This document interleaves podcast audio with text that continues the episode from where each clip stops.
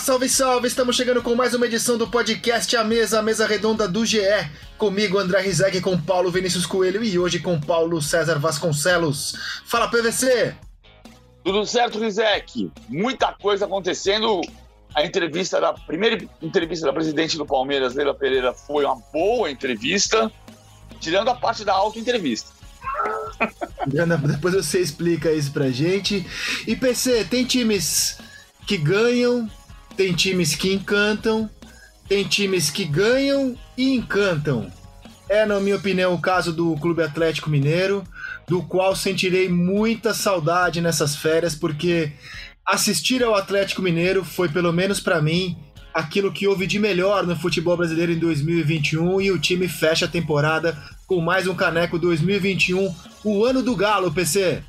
Pois é, salve André, Paulo. É, eu concordo plenamente com você. Eu acho que é, assistir ao Atlético Mineiro ao longo da temporada e no decorrer é, do calendário o Atlético foi se encorpando cada vez mais, foi muito prazeroso. O que eu gostaria é, é que houvesse um legado, que é, essas ideias contaminassem outros técnicos, que houvesse na próxima temporada no futebol brasileiro mais gente, mais técnico disposto a sair da mesmice. Não é que futebol seja depositário de uma ideia só, mas quanto mais você arejar, quanto mais você buscar jogar, como o Atlético fez nessa temporada, ganhará o futebol, ganhará o espetáculo e brindará o torcedor.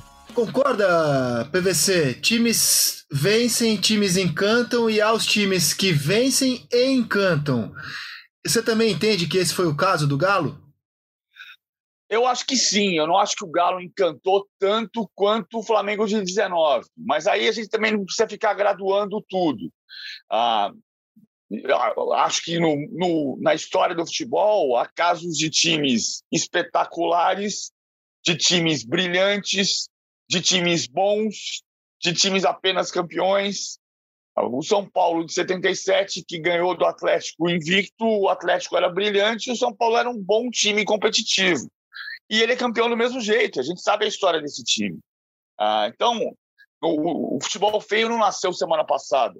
Uhum. O Atlético conseguiu, conseguiu uh, juntar força no meio campo, capacidade defensiva, que é o oposto do que o Atlético tinha no ano passado. O Atlético do São Paulo era o time do ataque e o, e o, São, o Atlético do Cuca é o time que não sofre gols. Uh, e, e, e, ao mesmo tempo é capaz de, de ter o Hulk Paulo, arrastando defesas, né? Ô Paulo, e, e tem um detalhe, né, é, que eu acho que é muito bom para o futebol de forma geral, André, Paulo. O meio de campo do Atlético, cara, fica comprovado que é possível ter um meio de campo que marca e joga. Você não precisa ficar compartimentando atribuições. Esse marca, aquele joga. No meio de campo do Atlético Mineiro, Alan, Jair, Zaratio, o, o, o, o Nacho, todo mundo, é claro que uns mais, outros menos, mas marcam e jogam. Isso é essencial para um meio de campo. Isso não foi inventado agora, isso sempre teve que ser assim. Mas há, há ainda ideias no futebol de compartimentar no meio de campo. Esse marca, aquele joga. Ah, foi um time que ao longo da, da. Bom, eu adorei ver esse Atlético Mineiro jogar. Como disse o PVC, a gente não precisa graduar. Claro. Qual te agradou mais, menos, né? Mas alguns times me prenderam na frente da televisão quando eu ia entrar em campo nos últimos anos. O Corinthians do Tite em 15, o Flamengo do Jesus e esse Atlético Mineiro. Eu não estou tirando os méritos do Palmeiras, que ganhou na temporada o grande título. Né? O Palmeiras ganhou o título mais cobiçado da temporada. É, apenas entendo que para chegar lá, o Palmeiras adotou uma estratégia, conseguiu sobreviver ao Galo no Mineirão. Apenas entendo que o jogo do Galo é mais agradável para o meu gosto, mas não estou aqui dizendo qual é melhor, qual é pior. E é mais agradável porque é incrível como todos os setores do time para o meu gosto, tinham algo especial para a gente ver. O Everson foi um goleiro muito interessante. É, a zaga foi boa, mas o Arana é um lateral esquerdo espetacular. Aí você vai para o meio-campo. O Alan e o Jair e o Zarate jogaram uma barbaridade, né? O Zarate foi um jogador espetacular na temporada, esteve em todos os lugares do campo, literalmente. Aí você vai para o ataque, o Hulk foi quem conseguiu jogar bem a temporada inteira. Mas aí o Savarino esteve bem no, na primeira parte do brasileiro, depois o Keno esteve bem, o Vargas subiu na reta final, é, o Diego Costa, quando jogou, jogou direito também. O Nacho começou bem, depois caiu, acabou no banco. É, aliás, tem muita curiosidade sobre o retorno do Nacho para a Argentina. O que ele vai falar do futebol brasileiro? O que ele vai contar quando perguntarem? Nacho, como é que foi a temporada é, de futebol brasileiro? Cansativo. O que, que ele vai contar, PC, lá na Argentina, hein? É, primeiro que é cansativa, né? extenuante. É, não há comparação do calendário brasileiro com nenhum outro calendário é, de qualquer outro país. Joga-se muito é, no Brasil e eu acredito que é, afetou o desempenho do Nath na fase final da temporada, não só as lesões, é, mas também o excessivo número de jogos. Nós temos um, um calendário absurdo que não dá para naturalizar, impacta no desempenho de alguns jogadores. E você tem o Nath, você teve uma temporada ampliando, saindo do Atlético, a temporada do Everton Ribeiro, ela foi abaixo é, do que ele pode vir a render e tantos outros jogadores. E aí, André, eu acho que a conversa que o Nath vai ter com alguns amigos vai ser sobre como se joga aqui no Brasil, a, a sequência e a frequência com que você joga. É.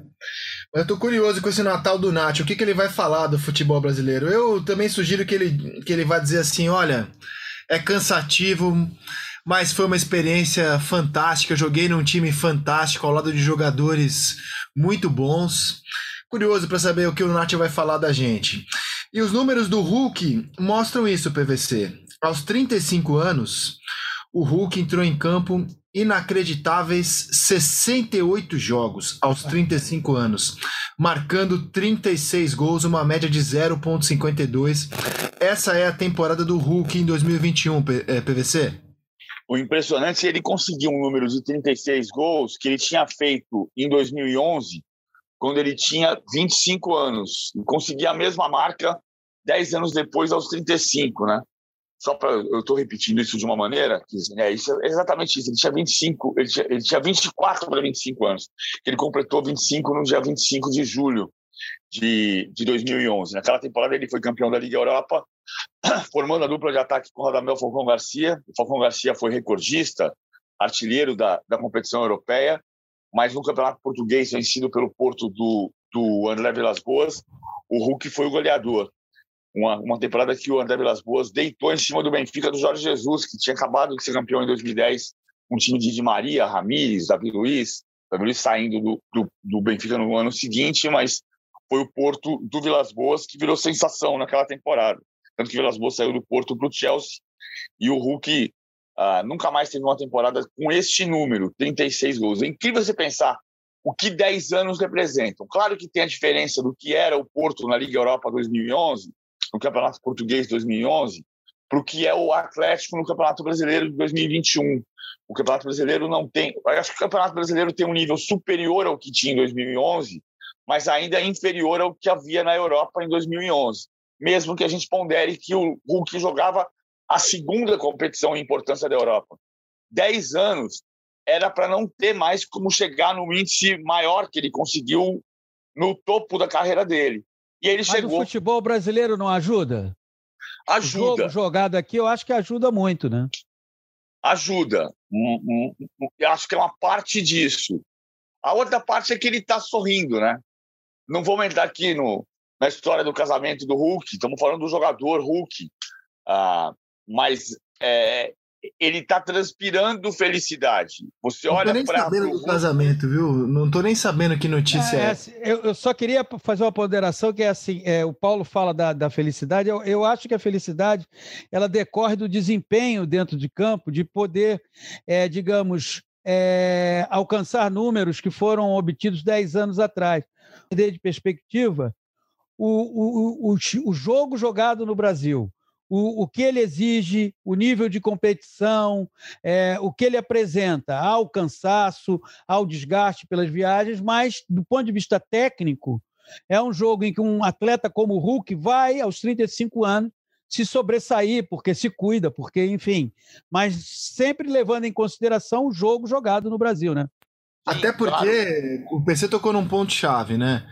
É, quando a gente conversa sobre Hulk na seleção brasileira e compara o Hulk com outros jogadores, é bom também dizer que é, Gabriel Jesus, Matheus Cunha, Richarlison, para citar alguns que competem pelo mesmo espaço é, com o Hulk, enfrentam jogadores de um nível muito superior. Né? Eles jogam contra o Van Dijk, contra o Marquinhos, né? assim, contra zagueiros de um nível superior, evidentemente, àqueles que o Hulk enfrenta aqui. Agora, é curioso, PC, porque quando o Hulk estava num momento grandioso no futebol europeu, havia um sentimento no qual eu me incluo de que ele não estava à altura da seleção brasileira. E agora, jogando no Brasil, é, há um sentimento de que sim, o Hulk deve ter uma chance na seleção brasileira.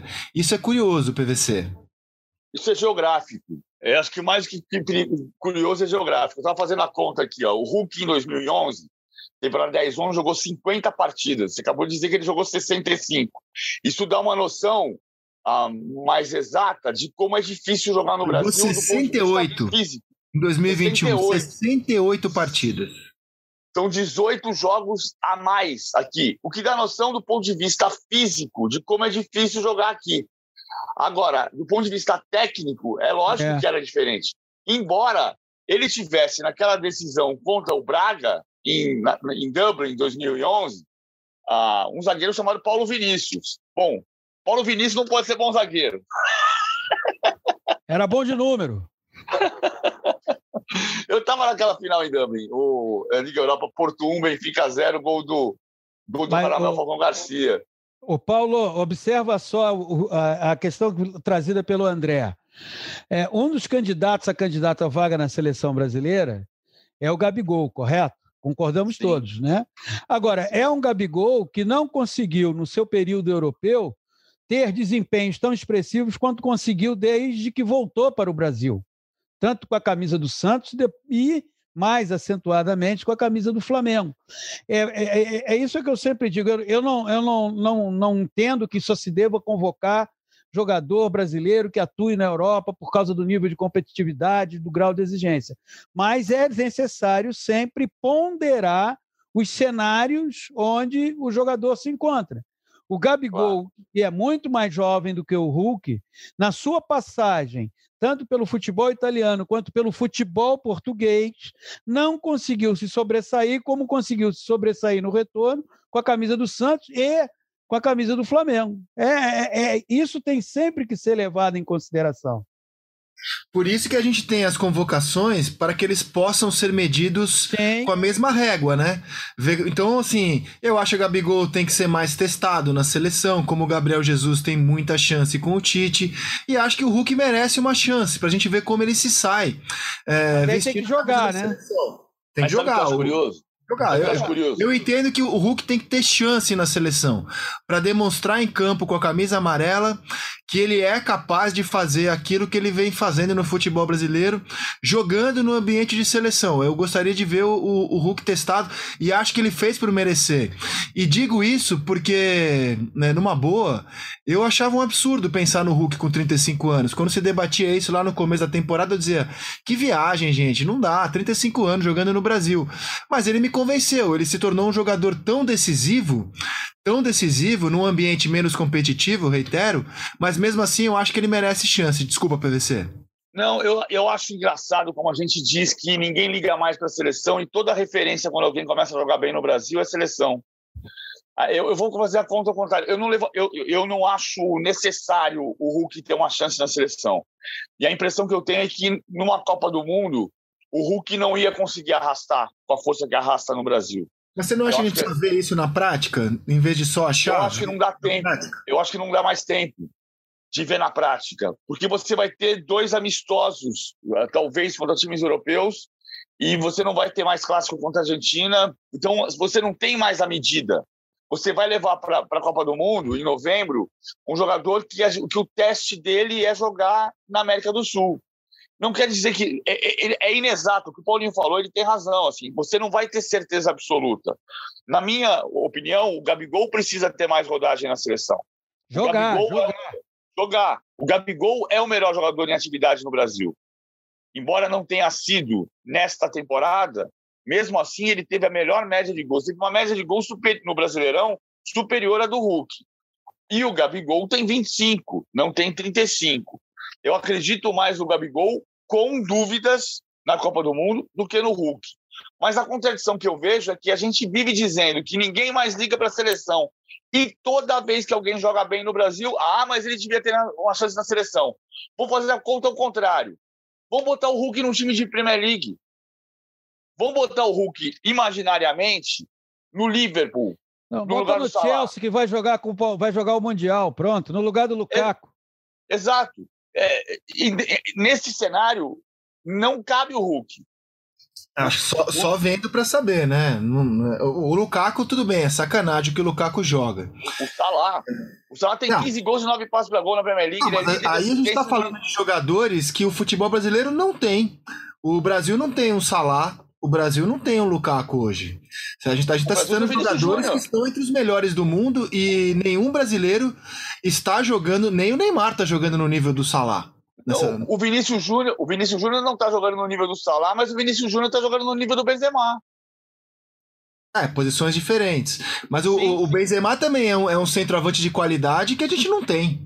Vamos ser realistas, a gente não tem hoje um centroavante mas, da qualidade mas... do Benzema, do Lewandowski, do Lukaku. Não temos isso, esse jogador hoje. Por isso que eu digo que a questão é, é mais geográfica do que curiosa. O Hulk pedido na seleção é um contrassenso se você olhar o que está jogando o Vinícius Júnior na Liga Espanhola.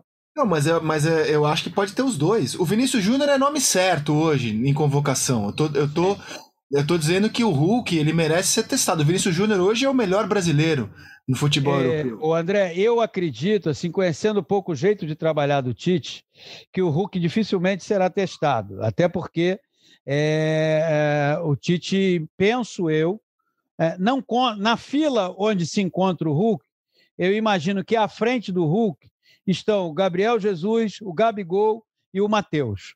Esses três, na visão do técnico da seleção brasileira, estão à frente do Hulk.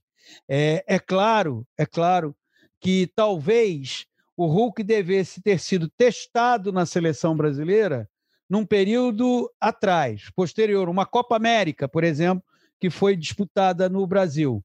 O fato dele ter terminado essa temporada como o melhor jogador em atividade no futebol brasileiro, eu acho que isso, não sei o que você e PVC acham, isso impacta muito pouco na avaliação do Tite, porque o Tite vai olhar para frente. Quando ele olha para frente, ele, ele vai ver: eu tenho dois amistosos em março, é, e depois disso eu não tenho mais nada, porque já está classificado, os jogos eliminatórios não valem nada. Então eu não consigo enxergar o Hulk na seleção brasileira, até porque tem um detalhe, né, André? Não é só para chamar. É que nem o Gabigol. Você não pode só chamar. Se você chama, você tem que escalar. Porque olhar o cara no treinamento, eles já passaram desse estágio. Você tem que vê-los em campo, tendo desempenho. E isso não vai acontecer. No Mas faça uma ponderação aqui, ó. Faça uma ponderação aqui. É, Copa do Mundo, ela é uma competição, muitas vezes, nem sempre, mas muitas vezes, vencida não pela melhor seleção do mundo, mas pela seleção que está bem naquele mês. Sim. É o caso, por exemplo, da Itália em 2006. Ela não era a melhor seleção do mundo. A melhor seleção do mundo era a do Brasil, que foi brilhante no ciclo, mas estava péssima no mês da Copa. E no mês da Copa a Itália estava bem e ganhou. É... Então, é... assim, ó, o Tite na última Copa, ele fechou o grupo dele é, a tal ponto que ele levou um jogador que não tinha condições de atuar, que era o Fred, levou o Tyson para nem entrar em campo. Então eu tenho receio de você já ter o seu grupo muito fechado, a não ser que sejam jogadores como o Ronaldo e o Rivaldo, desse cacife em 2002, que você eh, vale a pena apostar no cara, mesmo que ele esteja mal há um mês da Copa, é, eu acho que você tem que deixar a porta aberta para quem, quem estiver bem na maior parte dos postos da seleção brasileira no período da Copa. Então eu acho que tem ainda espaço sim para teste, na minha visão. O, problema, o problema é que você não vai testar no jogo teste. Não tem mais jogo teste, de verdade. E a pergunta não é essa. A questão, tem eliminatórias é ainda, tem amistosos ainda para disputar. Mas não tem, não tem mais jogo com a Argentina, Uruguai, não tem mais jogo com o Uruguai, não tem mais jogo com a Colômbia. Então, você, as três seleções mais fortes da América do Sul, você não vai jogar. Você vai testar com dois amistosos, provavelmente contra times europeus, mas vão ser amistosos. Europeus não necessariamente, né? Pode ser um europeu e um asiático, pode e ser um também europeu... não vai ser primeira prateleira nem segunda, né? É, exato. Assim, agora a questão central não é nem essa. O Hulk pode ter chance. O que eu digo é, a gente não sabe.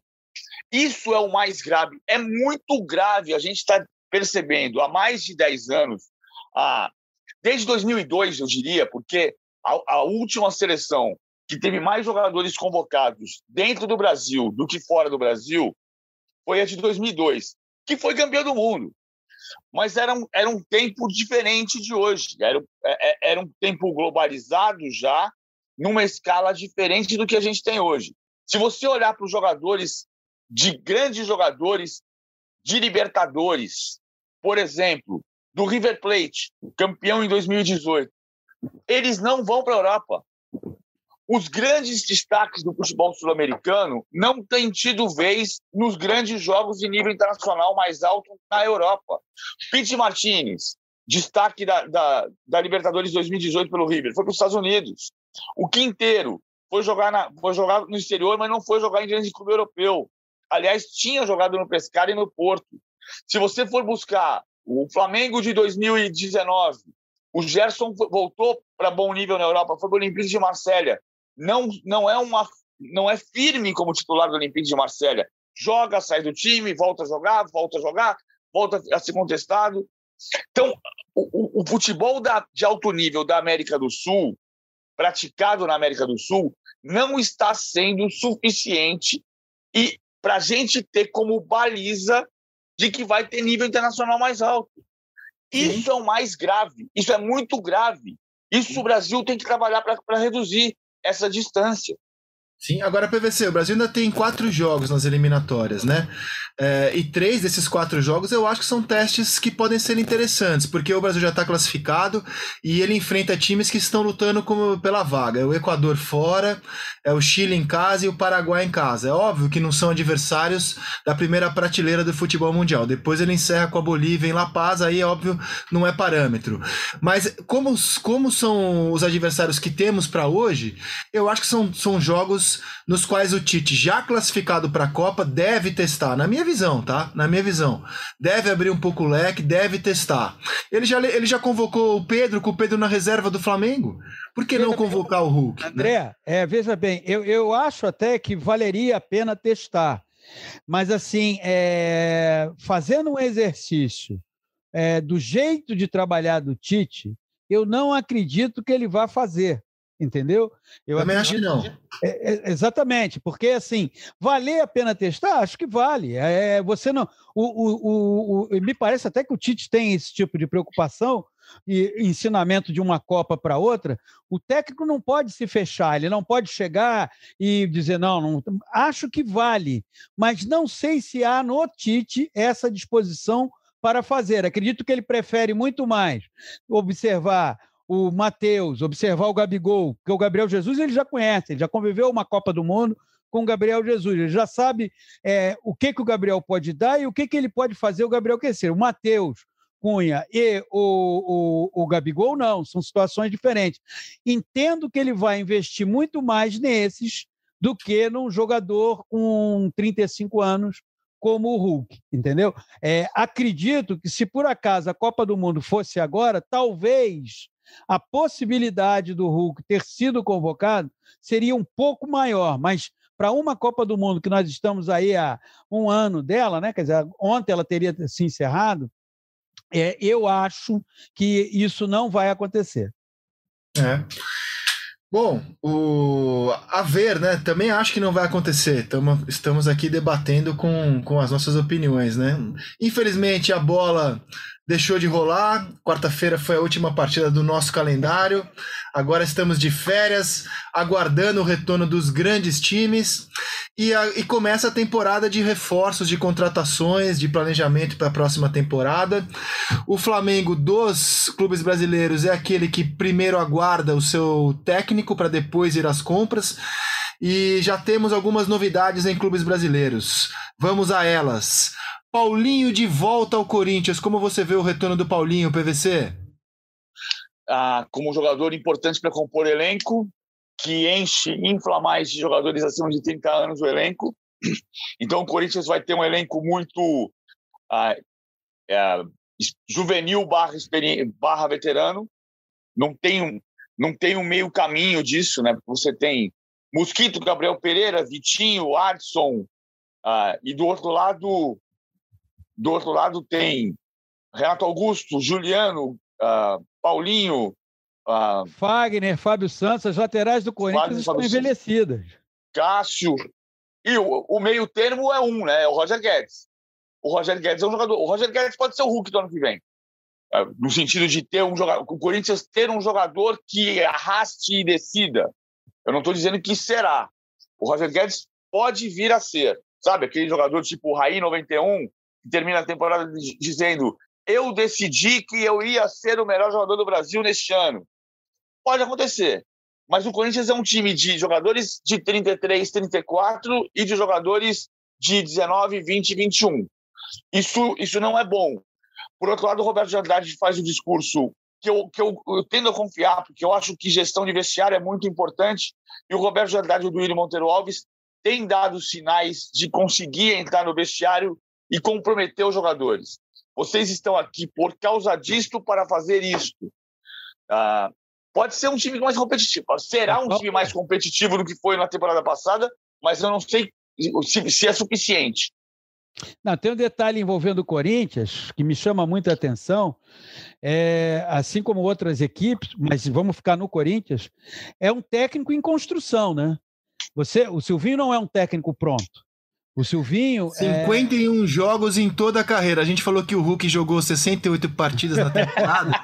o Silvinho não tem isso de técnico ainda. Então, e esse técnico em construção, é, dirigindo um elenco estrelar, um elenco com biografia dentro do Corinthians, porque a volta do Paulinho aumenta o número de personagens da história do Corinthians. É o Cássio, é o Fagner, é o Renato Augusto, é o William e agora é o Paulinho. E aí você tem um técnico que também tem uma vivência estreitíssima com o Corinthians, depois construiu, é, sedimentou a sua carreira na Europa, mas é um técnico em construção. Quando eu falo de técnico em construção, eu falo que várias armadilhas surgem no caminho e se não houver respaldo, se não houver uma parceria bem desenvolvida, é, bem estabelecida com os jogadores, a sintonia da comissão técnica e da direção, esse técnico se perde.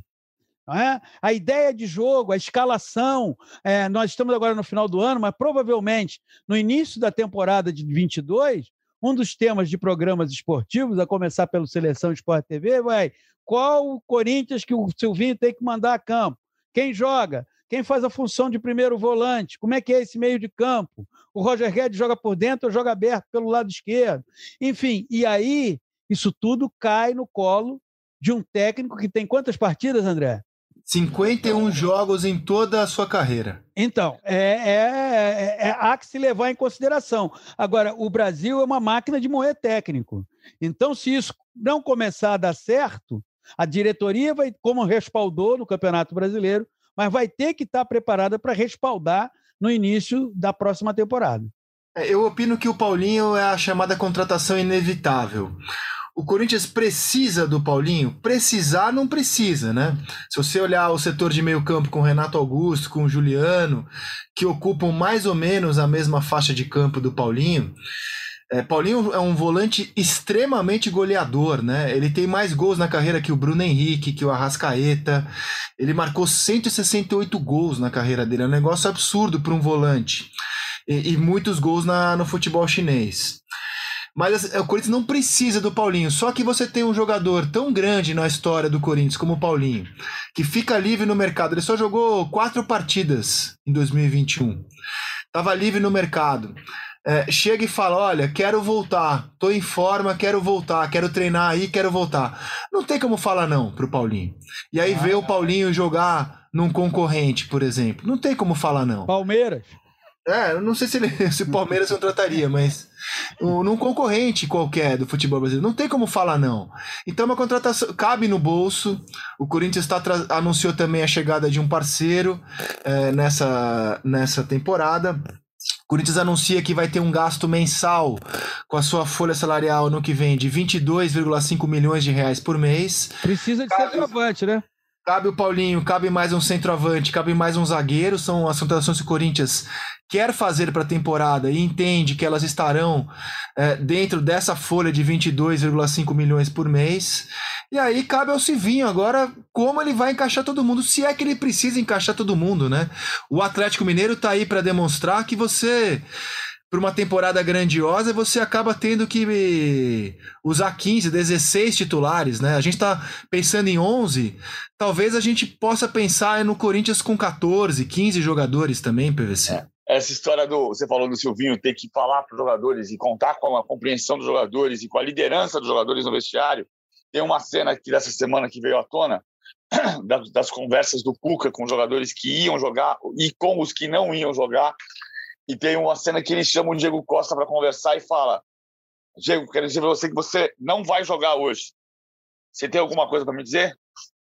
Não, professor, não tenho nada para dizer. Mas aí é um técnico experiente, né? É um técnico acostumado a essas situações. E um outro detalhe é que o Silvinho também vai ter que se adaptar. A formação de técnico do Silvinho é uma formação europeia. Nada contra, muito pelo contrário, acho que qualifica bem. Agora, uma coisa é o vestiário na Europa, outra coisa é o vestiário no Brasil. Vocês concordam? Então, claro. então é, é, para o Silvinho, é, falta, é necessário ter esse entendimento. Cara, vestiário no Brasil de time brasileiro é completamente diferente de vestiário de time europeu. Né? A gente tem é, casos é, de técnicos como o Luiz Felipe Scolari no Chelsea, que teve, o Paulo Vinícius sabe essa história talvez até melhor do que todos nós aqui, que teve um choque de vestiário com os jogadores, não um choque de, mas de observação, de percepção, de sentimento. Estamos falando de um técnico que foi campeão do mundo, não é? Então o Silvinho também vai ter que ter essa compreensão. Vestiário na Europa é um, vestiário no Brasil, até como tudo no Brasil, é completamente diferente do resto do mundo. É, Europa é a casa da avó pro jogador brasileiro, né? Onde pode fazer tudo. E o futebol brasileiro é a casa dos pais mesmo, onde você. Aliás, desculpa, é o contrário. É. Europa é a casa dos pais, né? Onde você tem limites, tem regras e você obedece, né? Senão fica de castigo. E aqui no Brasil é a casa da avó, pode tudo. É Exatamente. isso, não. Exatamente. E é por isso que eu sempre me lembro é, de uma entrevista do Felipe Anderson é, que uma vez no Bem Amigos disse: se eu tivesse continuado no Brasil, ia ser jogador de bola. Lá eu virei jogador de futebol.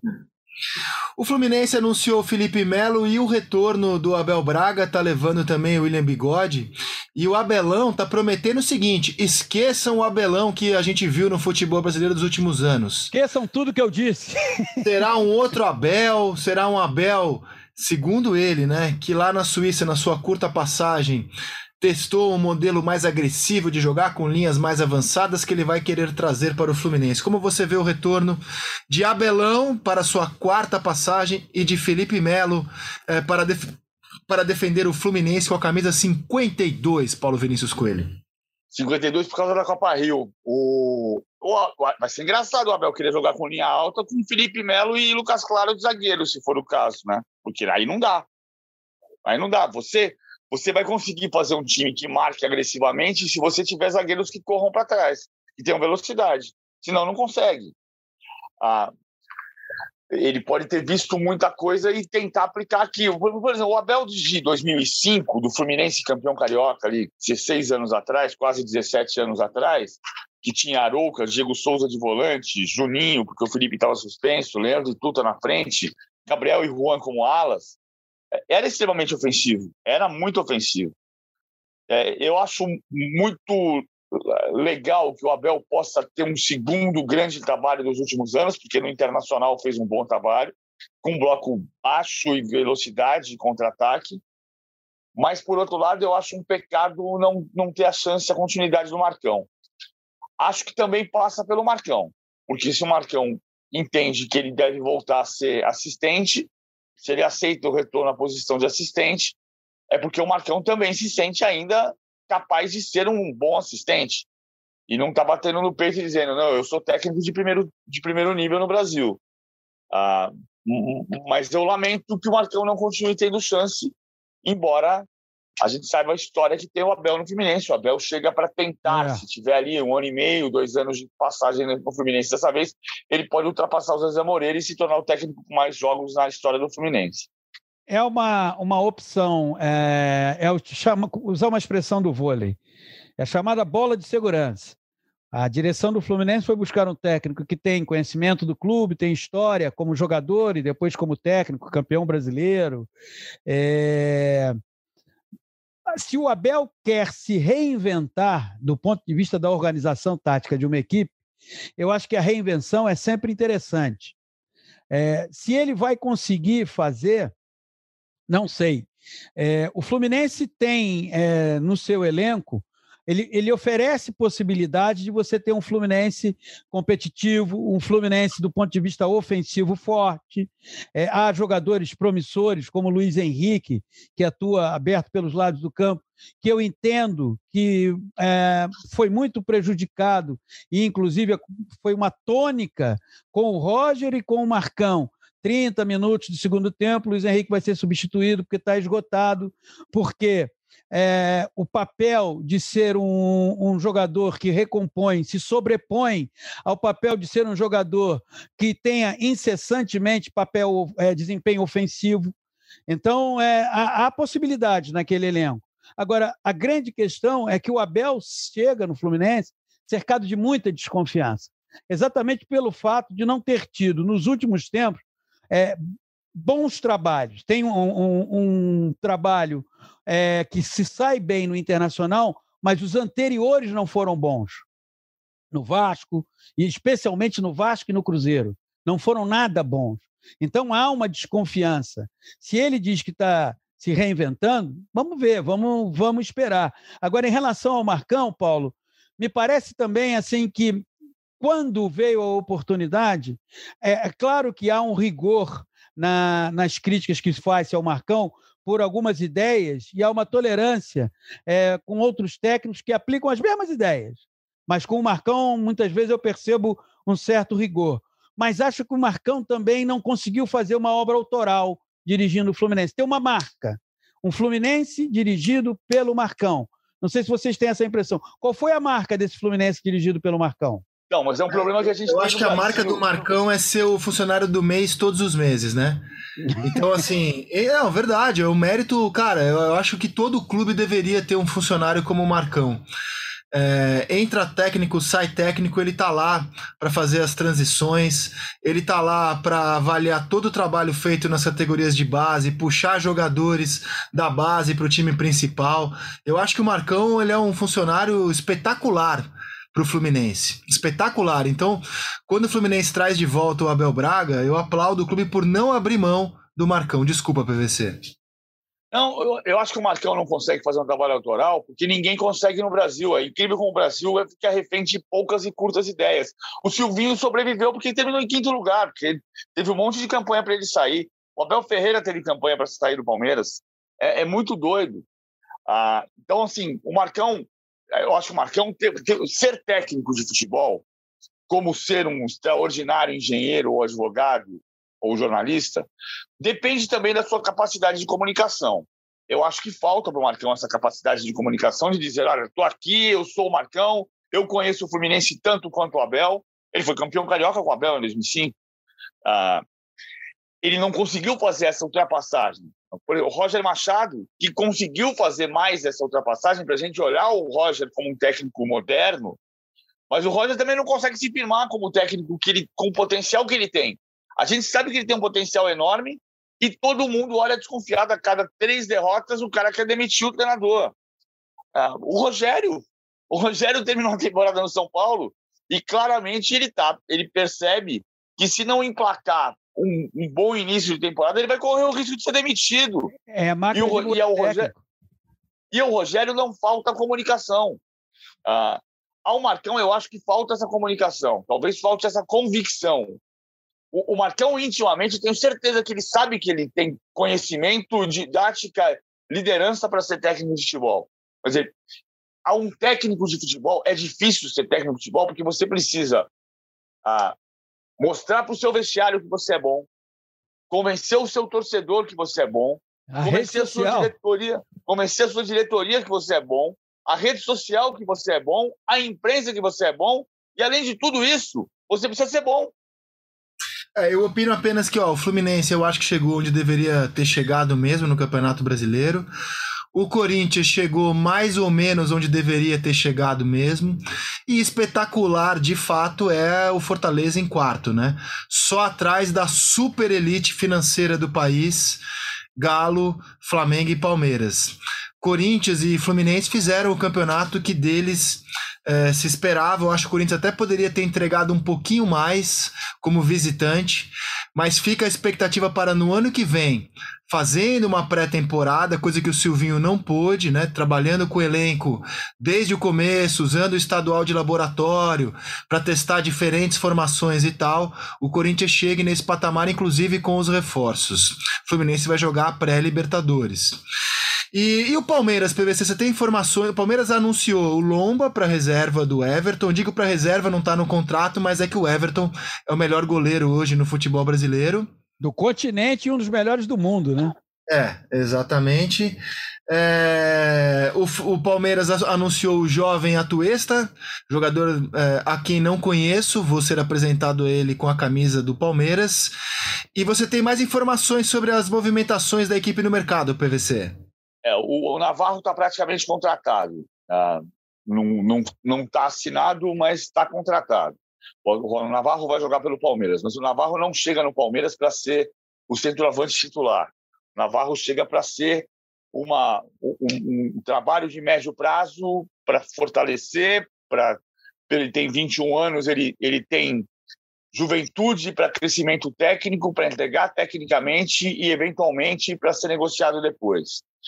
O sonho da diretoria é o Yuri Alberto. Ficou claro isso pelo noticiário das últimas, dos últimos dias e tem confirmação dentro do clube. Isso vai ao encontro do que vinha se falando já antes da posse da Leila Pereira, a gente falou sobre isso no Seleção Sport TV. O Palmeiras não vai contratar o Diego Costa porque é veterano, não vai contratar o Cavani porque é veterano, não vai contratar o Pedro porque a multa de rescisão do Flamengo é altíssima, mas o Palmeiras quer jogadores jovens e de grande retorno técnico, que possam também dar retorno financeiro. Ah, o Yuri Alberto poderia custar 63 milhões de reais, mas tem uma negociação. O Palmeiras disse que não começou a negociação com o Internacional, mas é, é evidente que começou, né? Você, lança, você lança a, a, a, isca, pelo menos, porque a pergunta é se o Internacional vai topar negociar o Yuri Alberto. Tem contrato com ele. Eu, eu imagino inevitável colocar o Luiz Adriano numa oferta, porque o Luiz Adriano nasceu no, no, Internacional e o Luiz Adriano vai sair do Palmeiras. Ele não tem mais ambiente para ficar lá, né? Não, e ele pode voltar para o Internacional, que é a casa dele. Mas depende do Internacional acreditar nesse negócio. O, o Yuri Alberto, a parte da torcida do Internacional, critica o Yuri Alberto pela irregularidade. Ele é capaz de fazer três gols num jogo e passar cinco jogos sem marcar. Mas para quem tem 20 anos, 20 né? anos tem 20 anos. É, é e aí, Paulo, me permita, aí tem um detalhe, né, que está cada vez para mim mais evidente. E são poucos os dirigentes que conseguem isso. Dirigente não pode administrar o clube para agradar torcedor. A voz Sim. do torcedor na rede social ou em qualquer outro lugar, ela é uma voz para reflexão, mas ela não pode ser uma voz para determinar a ação. Quando, por quê? Ah, o Yuri Alberto faz três jogos que ele não marca, ok, é, faz parte do jogo. O Benzema marca todo jogo, Lewandowski marca todo jogo, e aí eu estou levantando, ah, indo para a prateleira mais elevada, porque se você ficar administrando o clube, isso está se tornando muito comum no Brasil, administra esse clube de futebol para agradar a manifestação do torcedor. A manifestação do torcedor, para mim, o caso mais emblemático é aquele Fluminense Esporte nesse Campeonato Brasileiro no Maracanã, lembram? Não é? Sim, vergonha, sim. vergonha, vergonha, time de sem vergonha. Davi Braz, gol, time de guerreiro, time de guerreiro, time de guerreiro. Isto é o torcedor. Então você não pode administrar com quem se manifesta dessa forma, com quem se modifica assim. E muitos dirigentes hoje, para ter uma vida mais complicada, poder jantar e almoçar em paz, estão administrando o clube dessa forma. É verdade. É, e a, a, multa do Yuri Alberto é de 20 milhões de euros, né? Mais de 120 milhões de reais aí. Não, não, o, o Palmeiras ou algum clube brasileiro pagaria a multa ou negociaria oferecendo jogadores em troca, PVC? Não, o Palmeiras não paga a multa. O Palmeiras deve isso para a Crefisa. Aí é, que tá, aí é que entra um ponto importante. Aí é que mora o Buziles. É, porque ah, eu estou sendo bem cuidadoso. Já escrevi sobre o conflito de interesses da Leila Pereira, essa presidente do Palmeiras, e ela e o marido dela, os dois eh, fazem questão de dizer que não há conflito de interesses, o que me faz ponderar e dizer o seguinte: conflito de interesses é uma situação que poderá existir em diversas situações daqui até o final do mandato. E se forem dois mandatos, mais ainda, porque a Leila aponta para o fato de ter renovado o contrato de patrocínio da Crefisa e da FAM com o Palmeiras por três anos, mas ela tem um mandato de três anos que pode se estender por mais três. E nesse caso, você pode ter que negociar uma, uma, uma um prolongamento. Ah, e aí quem assina é a presidente da Crefisa, que é a Leila, assina com o presidente do Palmeiras, que é a Leila. A, a, outra situação, ela, ela tratou disso e disse: ah, mas se, se aparecer uma nova patrocinadora que pague mais que a Crefisa, eu estendo o tapete verde na hora. Acho a entrevista dela foi firme, foi segura, foi boa. E esse exemplo dela é bom. Eu coloco outro que tem a ver com o Yuri Alberto. Se você tiver, o Palmeiras não vai pagar a multa pelo Yuri Alberto, tá? Mas vamos colocar aqui como, como cogitação. Se o Palmeiras fosse pagar a multa do Yuri Alberto, o Palmeiras talvez tivesse que usar recursos que ele não tem. O Palmeiras internamente só admite negociar o Yuri Alberto com recursos que ele possui. Por isso que eu falei em 63 milhões e não nos 120 milhões de reais da multa. Ah, se tivesse que pagar os 120 milhões de reais com recursos que ele não tem, a Crefisa empresta dinheiro ou não empresta dinheiro? Quem decide emprestar dinheiro para o Palmeiras é a presidente da Crefisa ou é a presidente do Palmeiras? O, o, o José Roberto Lamáquia, que é o dono da Crefisa, diz que não emprestará mais dinheiro ao clube. Ele se arrependeu da operação que foi feita, que causou uma multa da Receita Federal, quando foi preciso transformar investimento de direito de imagem em empréstimo. E o Palmeiras passou a dever 170 milhões de reais para a Crefisa, que hoje são 120 milhões de reais. Ah, diminuiu a, a, conta, o Palmeiras pagou parte da dívida, mas é possível endividar mais? Lamarca diz que não. Mas são situações que podem se colocar. Então, pode vir a haver conflito de interesse ali na frente. O caso do Alberto mostra isso, mas o Palmeiras diz que só vai usar o recurso que tem. Então, vai depender de uma negociação com o Internacional. Ah, e nessa janela em que a gente está apurando interesse de clubes, o que mais me chamou a atenção foi o São Paulo cogitar a contratação do Douglas Costa. Pois é. Porque é tudo que o São Paulo não precisa. Um jogador caro que entregou muito pouco futebol, pouquíssima postura. Eu acho que você tem assim muitos tiros ou muitas flechas a atirar e pode se dar ao luxo de arriscar uma flecha que vai ser totalmente fora do alvo, beleza. Se você tem poucas flechas, tem uma, duas, três flechas só para toda a temporada e uma delas você pensa que pode ser o Douglas Costa, realmente PC é o São Paulo, hein? Olha, é, sabe o que, que me espanta, André? É assim, eu, eu, o futebol nada surpreende. Mas é, você tem interesse num jogador é, que o que mais me chamou a atenção na passagem do Douglas Costa é, pelo Grêmio, e eu estou dizendo assim, passagem, porque certamente não vai ficar lá, é que eu nunca percebi um, uma entrega, o um envolvimento do Douglas Costa é, com o Grêmio. Acho que, inclusive, a ação do Grêmio foi muito motivada pelo fato do Internacional ter contratado o Tyson, um ídolo antigo, um jogador antigo, e aí o Grêmio, aquela velha rivalidade da dupla Grenal. É, do ponto de vista técnico, é, o São Paulo precisa de um jogador com as características do Douglas Costa. Se a gente for enveredar pela discussão rasteira, a discussão rasteira vai dizer o seguinte: pô, ele é craque, jogou na Juventus, jogou no Bahia, seleção brasileira, Copa do Mundo. Ok, isso tudo faz parte da história dele. Mas que Douglas Costa nós temos no momento?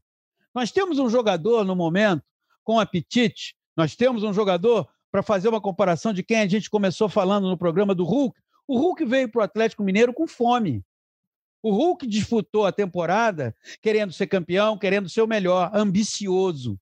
O Douglas Costa ainda tem ambição, porque quando você perde ambição na vida, independentemente da profissão que você tenha, você acabou para a vida. O Douglas Costa ainda tem ambição. O Douglas Costa ainda é um cara ambicioso dentro de campo. Então, eu acho um equívoco do São Paulo, do goleiro ao falecido ponto esquerda. Não é hora de pensar num jogador com esse perfil. Não é esse jogador que vai sacudir o São Paulo. É óbvio, é óbvio que o São Paulo hoje vive o incômodo de ver o Palmeiras, bicampeão da Libertadores, o Corinthians tendo se classificado para a fase de grupo da Libertadores, e ele, São Paulo, é, lá atrás, na segunda página da tabela de classificação do Campeonato Brasileiro. Mas não é buscando um jogador com o perfil, com o que passou nessa temporada o Douglas Costa, que o São Paulo vai começar a se reencontrar. Não sei se vocês têm a mesma visão. É, eu tenho, mas eu, eu, eu, fui tentar entender por que, por que houve a oferta. Ele não pode perder de vista, a oferta não, o início de conversa. Ah, o São Paulo, nesse momento, se manifesta pessimista em relação à contratação do Douglas Costa porque vazou. Ah, e quando vaza, você coloca na cabeça de outros clubes com mais recursos que é possível contratar um jogador como Douglas Costa se você entender um diagnóstico que o São Paulo tem. E esse diagnóstico passa pelo fato de o São Paulo ter um diretor executivo que trabalhou no Grêmio por muito tempo, que é o Rui Costa. Então, o entendimento que existe dentro do São Paulo é que o descompromisso do Douglas Costa, eu não estou dizendo que está certo, eu estou só colocando os elementos. Não, você está trazendo a notícia. É, o, o, o, entendimento do, do, do, da direção de São Paulo é que o descompromisso do Douglas Costa foi motivado pela bagunça que está o Grêmio. Pelo fato de você colocar um diretor, como, por exemplo, como o Denis Abraão, que o Grêmio está absolutamente entregue no seu vestiário. O Douglas Costa chegou ali, como, como disse, na casa da avó, como o Rizek falou agora há pouquinho. E é contestável, né, Paulo? Porque, assim, se o cara é profissional, independentemente do ambiente estar bagunçado ou não, ele, se Sim. tem ambição, ele vai funcionar, né? Não, não, é. Eu acho que, tem, acho que tem duas coisas. É claro que a responsabilidade desse descompromisso é do Douglas Costa. A pergunta é se num outro ambiente você consegue quebrar esse descompromisso. E vamos combinar que o São Paulo não tem sido o melhor ambiente de vestiário também nos últimos anos. Não, não que o vestiário do São Paulo seja uma bagunça, mas o vestiário do São Paulo também não é o maior exemplo de compromisso, ou o Daniel Alves teria chegado e dado muito resultado no São Paulo. Né? A experiência do Daniel Alves ela mostra que não é simplesinho assim, traga um craque e esse, esse craque será o craque do meu time. Não é Paulo, é simples assim. Só me permita uma observação, eu acho que, em cima até do que você acabou de falar. Um dos grandes problemas do São Paulo, e isso foi retratado, é, né, foi é, dito em, em, mais de uma entrevista pelo Rogério Senna após os jogos, é que o São Paulo é uma equipe adormecida. O São Paulo é um time que leva um gol contra o Flamengo e não consegue é, mostrar indignação, não consegue desenvolver reação o São Paulo vai jogar contra o Grêmio e assiste ao Grêmio jogar. E aí você traz um jogador, quer dizer, você traz não, você abre negociação para trazer um jogador que passou a última temporada é, tendo um perfil muito próximo a esse que o Rogério Senna, em algumas coletivas, é, criticou, eu não consigo entender. Há ah, uma então, contradição nessa ação. É, eu acho que tem um, tem um receio dentro do São Paulo e, e, o entendimento de que o Corinthians mostrou. Eu não concordo com essa tese, tá? Eu acho que o Rogério tem o desafio de, por exemplo, transformar o Gabriel Sara no jogador do Brasil de 2022. Aquilo que eu falei do Roger Guedes agora há pouco, o Roger Guedes pode ser o Hulk do Brasileirão 2022? É, pode. O Gabriel Sara pode? Pode. O Gabriel Sara tem potencial para jogar muito tem. mais do que ele está jogando. E então, joga em que você... faixa do campo? Em qualquer uma. Não pode ser ala direito, o Rogério colocou. Agora, o São Paulo tem, por outro lado, ao mesmo tempo que está posto esse desafio para o Rogério Ceni, por outro lado, o São Paulo olha para o Corinthians e diz: ah, o Corinthians deixou claro que fazem muita diferença jogadores do tamanho de Renato Augusto, William, Roger Guedes ah, e, e ah, William, Roger Guedes e Juliano. Juliano. É. é. mas o Douglas não tem esse perfil, né? Estamos falando de não. liderança, postura. De liderança, não. Ele... E, e, assim, o Daniel Alves, só para deixar claro, né? O maior problema do Daniel Alves estava no clube, que não tinha como pagar o salário dele. Daniel Alves, assim, acho que não dá nem para ser comparado com o Douglas Costa, porque ele jogou, entregou aquilo que ele podia, o São Paulo imaginava que ele podia entregar mais, mas acho que ele entregou aquilo que ele podia para um lateral, para um jogador da posição dele.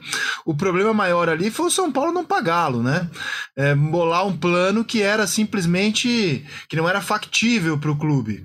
O Douglas Costa recebeu o salário e não entregou nem futebol e nem postura. Exatamente. Teve momentos de bom futebol. Ele foi, ele foi o melhor jogador em campo no jogo contra o Atlético, quando ele reagiu. Mas é muito, muito pouco. pouco. Assim, é, eu também pouco. acho pouco. Eu também acho pouco. Eu tô, o que o está acontecendo é que o São Paulo tem o medo de ficar para trás e não conseguir competir com o Corinthians, que traz esses quatro jogadores de nível diferente, e com o Palmeiras, que pode investir 60 milhões para contratar o Yuri Alberto. Mas aí é que está. Vai né? tentar.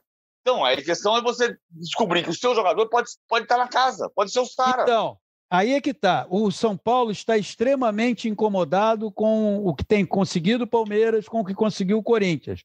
Agora, não necessariamente o que o Corinthians fez, o que tem conseguido o Palmeiras, mas vamos lá, o que o Corinthians fez é o que o São Paulo precisa. Esse é um erro de avaliação de quem comanda. Ah, não, porque o Corinthians foi lá, trouxe o Renato Augusto, trouxe o William, trouxe o Juliano, olha aí, deu certo. Não, para o Corinthians deu certo. Funcionou lá. Tem que descobrir o que, que você precisa, mas sem querer o tempo inteiro usar o, o mesmo modelo adotado pelo outro. E, independentemente disso, o Douglas Costa não é não tem perfil de liderança, zero, zero, esquece. Né? E é um jogador que me parece com muita dificuldade para voltar a ter ambição.